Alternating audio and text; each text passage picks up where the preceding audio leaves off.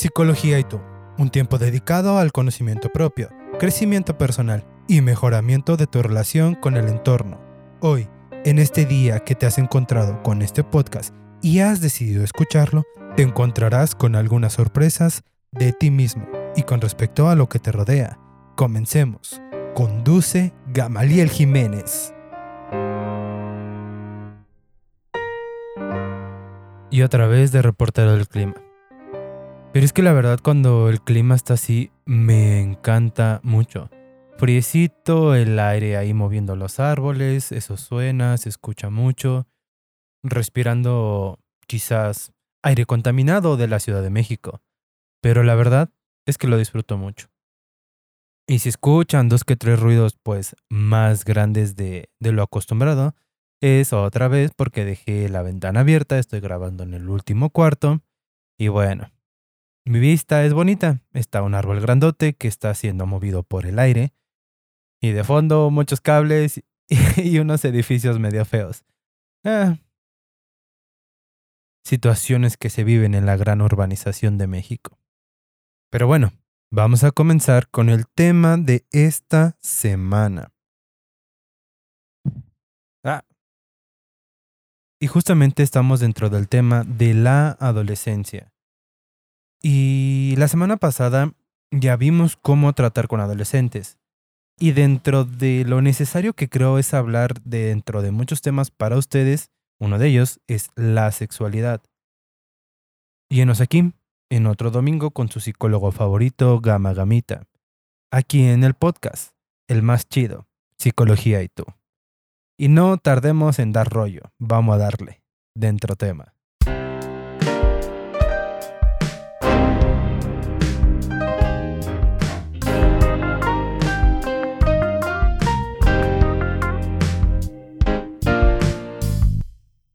La actualidad, es más aceptado hablar de sexualidad. Bueno, de cierta manera. Cuando di mi servicio, aún algunos padres estaban renuentes a que se les hable de sexo a sus hijos. Eran muy pocos, pero lo sabía. Y con tantas situaciones a día de hoy entre ITS, ETS y embarazos adolescentes, como siempre digo, se hace necesario el trabajo de prevención con los jóvenes calenturientos sobre todo. Aquí les pregunto, ¿cuándo comienza la sexualidad? Les doy tiempo para que lo respondan. Para los que pensaron en la adolescencia, temo decirles que no. No empieza ahí. Los que dijeron en la infancia acertaron. Pero no se me asusten, no es como lo están pensando. La sexualidad, como concepto, va más allá del sexo. En los infantes, en criaturas de 2 a 3 años, su sexualidad comienza acariciando sus genitales, y desde aquí debería comenzar el tema de educación sexual.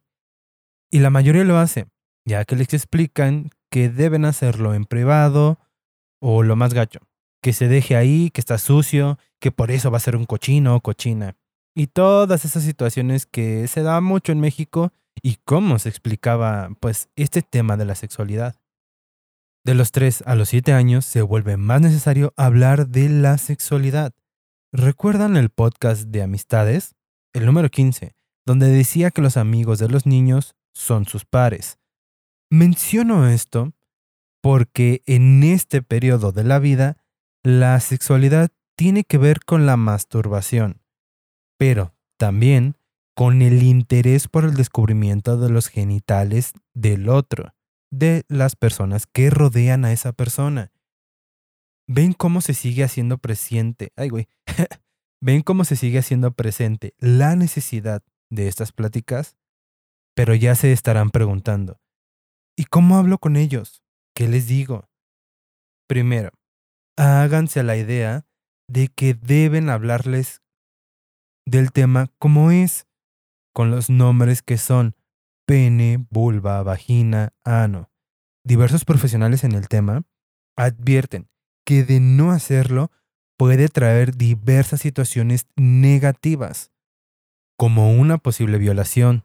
El hablarles con los términos correctos ayudará a que se conozcan mejor y con ello puedan defenderse.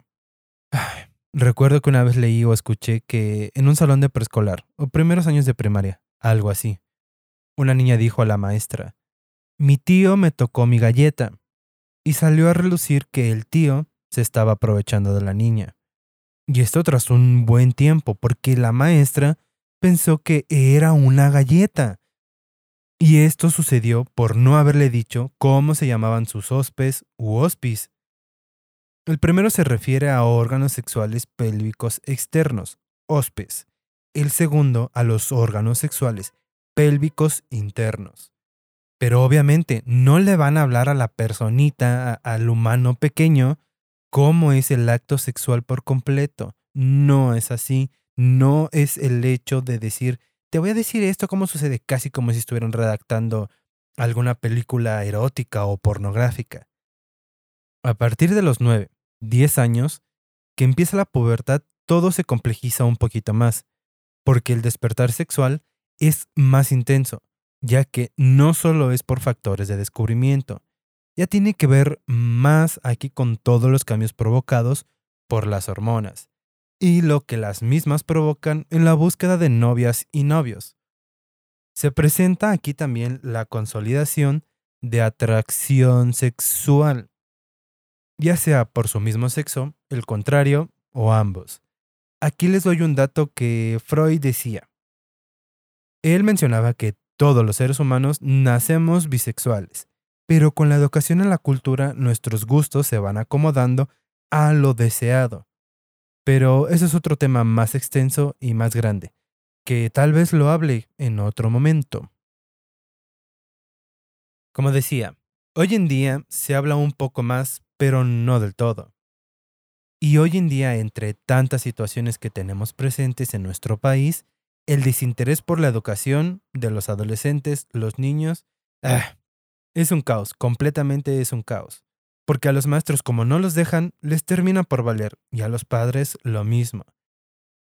Y los que tienen el ímpetu, y a veces les falta la soltura o el conocimiento para hacerlo, y entre que se echan la bolita unos a otros, por eso tenemos a día de hoy la situación de que somos el primer lugar en embarazo adolescente. Bueno, esto al menos dentro de los países que pertenecemos a la OCDE. Y esto se ha vuelto un problema grave, ya que se presentan muchas situaciones, como ya mencionaba. Aquí hay muchos que estarán pensando o han escuchado la expresión, es que si les hablas del tema los estás incitando a que tengan sexo, a que hagan cochinadas, que sean promiscuos, que sean dominados por la concupiscencia. No. Les responderé todo lo contrario. El darles las herramientas necesarias para que se puedan enfrentar a las posibles situaciones les ayudará a prevenir. Ya saben, prevenir es lo mejor. Imaginen, un día va el novio con la novia a la casa y se pone cachondo el ambiente. Recuerden cuando eran adolescentes, eso sucedía. Tenían condones, pero no lo saben usar y sopas, se embarazan. Eso en la mejor de las situaciones, porque si ya tuvieron algún faje y probaron los fluidos de la otra persona, se los tallaron en los ojos, eso ya es muy probable que tenga un contagio de ITS y eso pueda llevar a una ETS. Recuerden, infección de transmisión sexual y enfermedad por transmisión sexual, ITS y ETS. Saberle decir por qué cómo se pone y qué diantres es un condón y por qué es mejor usarlo que a capela, no nada más usa un condón. Por favor, hay que pensar justo cuántos de los que escucharon solo sin gorrito no hay fiesta. A capela solo los mariachis. No vayas a la guerra sin pistola. No, eh, ¿Cómo era? No. Eh, no vayas a la guerra sin metralleta. No me acuerdo. El chiste que cuántas décadas solo se han usado expresiones que no sirven para indicar el correcto ejercicio de la sexualidad, del uso del condón, todas las barreras para no permitir una enfermedad, una infección de transmisión sexual. Aquí comienza el trabajo más grande, la confianza. Para que un joven confíe en sí mismo, se debe confiar en él. Muchas veces hemos escuchado expresiones como están medio burros, no pueden tomar decisiones correctas, y rayos, Claro que pueden, la verdad es que sí, aunque sí es cierto, hay zonas en el cerebro dedicadas a la toma de decisiones que no están del todo aún desarrolladas. Pero ¿cuántas veces, si es que tienen jóvenes en casa, les han dado de verdad la opción a elegir? No tienen muchas oportunidades para elegir sus propias opciones. Que la rieguen, porque es súper importante para el ser humano regarla muchas veces para poder adquirir la sabiduría que es necesaria para la vida cotidiana. Solo unos cuantos tienen el don de poder ser sabios sin meter la pata varias veces. Y en lugar de seguir hablando, hierba diría el chombo, otro de los puntos relevantes es que uno tiene que tomar conciencia de algo que mencioné más o menos hace unos momentos. Es orientar. Va junto de la mano con la confianza, ya que entre las dos se logrará que el joven, la chica, se apegue más a un camino o al otro y hacia el correcto o el incorrecto. Que obviamente lo ideal es que se apeguen a lo correcto de la sociedad o de lo que nosotros mismos como cuidadores o psicólogos creemos que debería ser. Y aquí va algo hacia mis colegas psicólogos y maestros que en algún momento lo vaya a hacer. Algo que una vez una gran maestra nos mencionó, Angélica Vera, es que se debe tener mucho cuidado con el contexto sociocultural, ya que por ejemplo, aquí en la ciudad podemos hacer la invitación a que las personas usen condón, directriz tanto para hombres como para mujeres, hablando del género. Pero si esa propuesta la hiciéramos, por ejemplo, en provincia, hacia una mujer, lo más seguro es que esa fémina reciba una golpiza. Porque el hombre puede alterarse por creer que ella pide que lo utilice porque lo está engañando o alguna pendejada así. Y créanme, son situaciones que pasan, son reales. Pero bueno, eso es para mis colegas.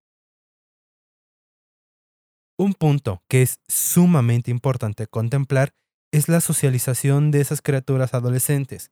Quizás los hombres que me escuchen tengan tantas historias como yo de presión social para que como hombres dejemos de ser quintitos, vírgenes, que nos hagamos hombres. Recuerdo mucho una anécdota. Cuando tenía alrededor de 15 años, el chiste es que hubo una reunión de jóvenes, conocí a una chica y existió el faje. Quizás hubo la oportunidad de tener relaciones sexuales, pero decidí que no sería en esa ocasión, justo por toda la información que tenía. Pasado el evento, mis primos vieron que había estado con ella, a lo que no perdieron velocidad en preguntar, ¿te la cogiste? Y no había dicho si sí o no, cuando empezaron a expresar, en medio de burlas, porque yo siempre he sido reservado para ese tema. Con tal de que no existiera más burla, terminé diciéndoles, sí, que lo había hecho, sí, me la cogí. Lo más desgraciado es que hasta pedían pruebas, ya que me pedían reconocimiento de los hospes, órganos sexuales externos. Pero como yo conocía la fisionomía, al menos en teoría, la libré y me dejaron de molestar. Y justo Muchas situaciones así nos pasan a muchos hombres. Y como estarán imaginando, esta presión la gran mayoría de las ocasiones solo está dirigida a nosotros. Y es aquí donde todo lo que hemos venido trabajando en los episodios anteriores se refuerza, ya que la comunicación entre papás y el joven son la clave para que tengan la fortaleza de poder tomar las decisiones correctas. A partir de aquí, es necesario comenzar a pensar en qué herramientas un tanto más complejas y personales necesita el joven o la jovencita, para que así se puedan enfrentar al ejercicio correcto de la sexualidad, que son el autoconcepto, autoestima, la confianza, la asertividad y el respeto. Aspectos que pienso tratar, pero no en esta ocasión. Se nos está acabando el tiempo. Bueno, en realidad no pero por ser prácticos lo voy a dejar hasta aquí. Y sí, tal vez estoy pensando que ustedes están diciendo en sus mentes, oye tú, psicólogo, no estás diciendo nada, no nos diste ningún consejo, no nos dijiste cómo hablar con ellos.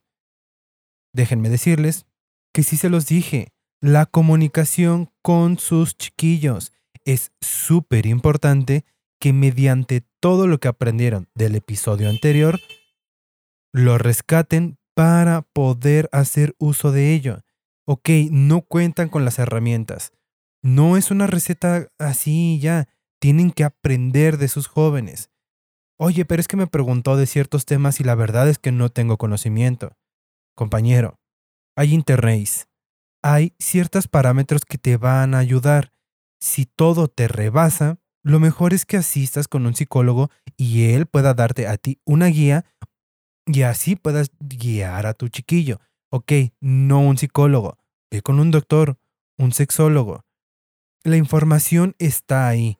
Ya lo dije, no quiero que se me hagan personas pasivas, quiero que trabajen, quiero que descubran muchas cosas. Si todo sale un poquito de sus manos, pues sí, es mejor que aprendan a buscar y hacer un montón de detalles para poder estar bien con ellos.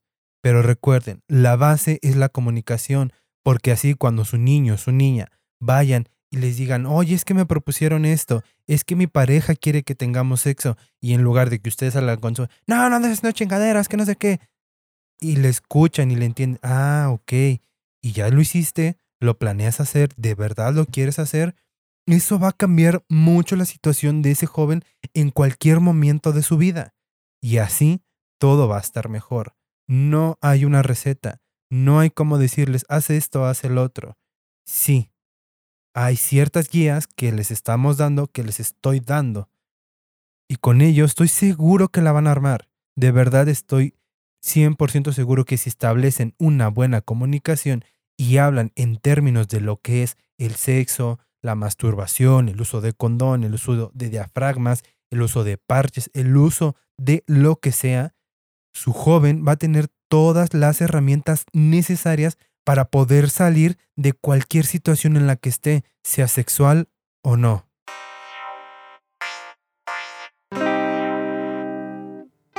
Se nos termina el episodio y el sermón de cada domingo.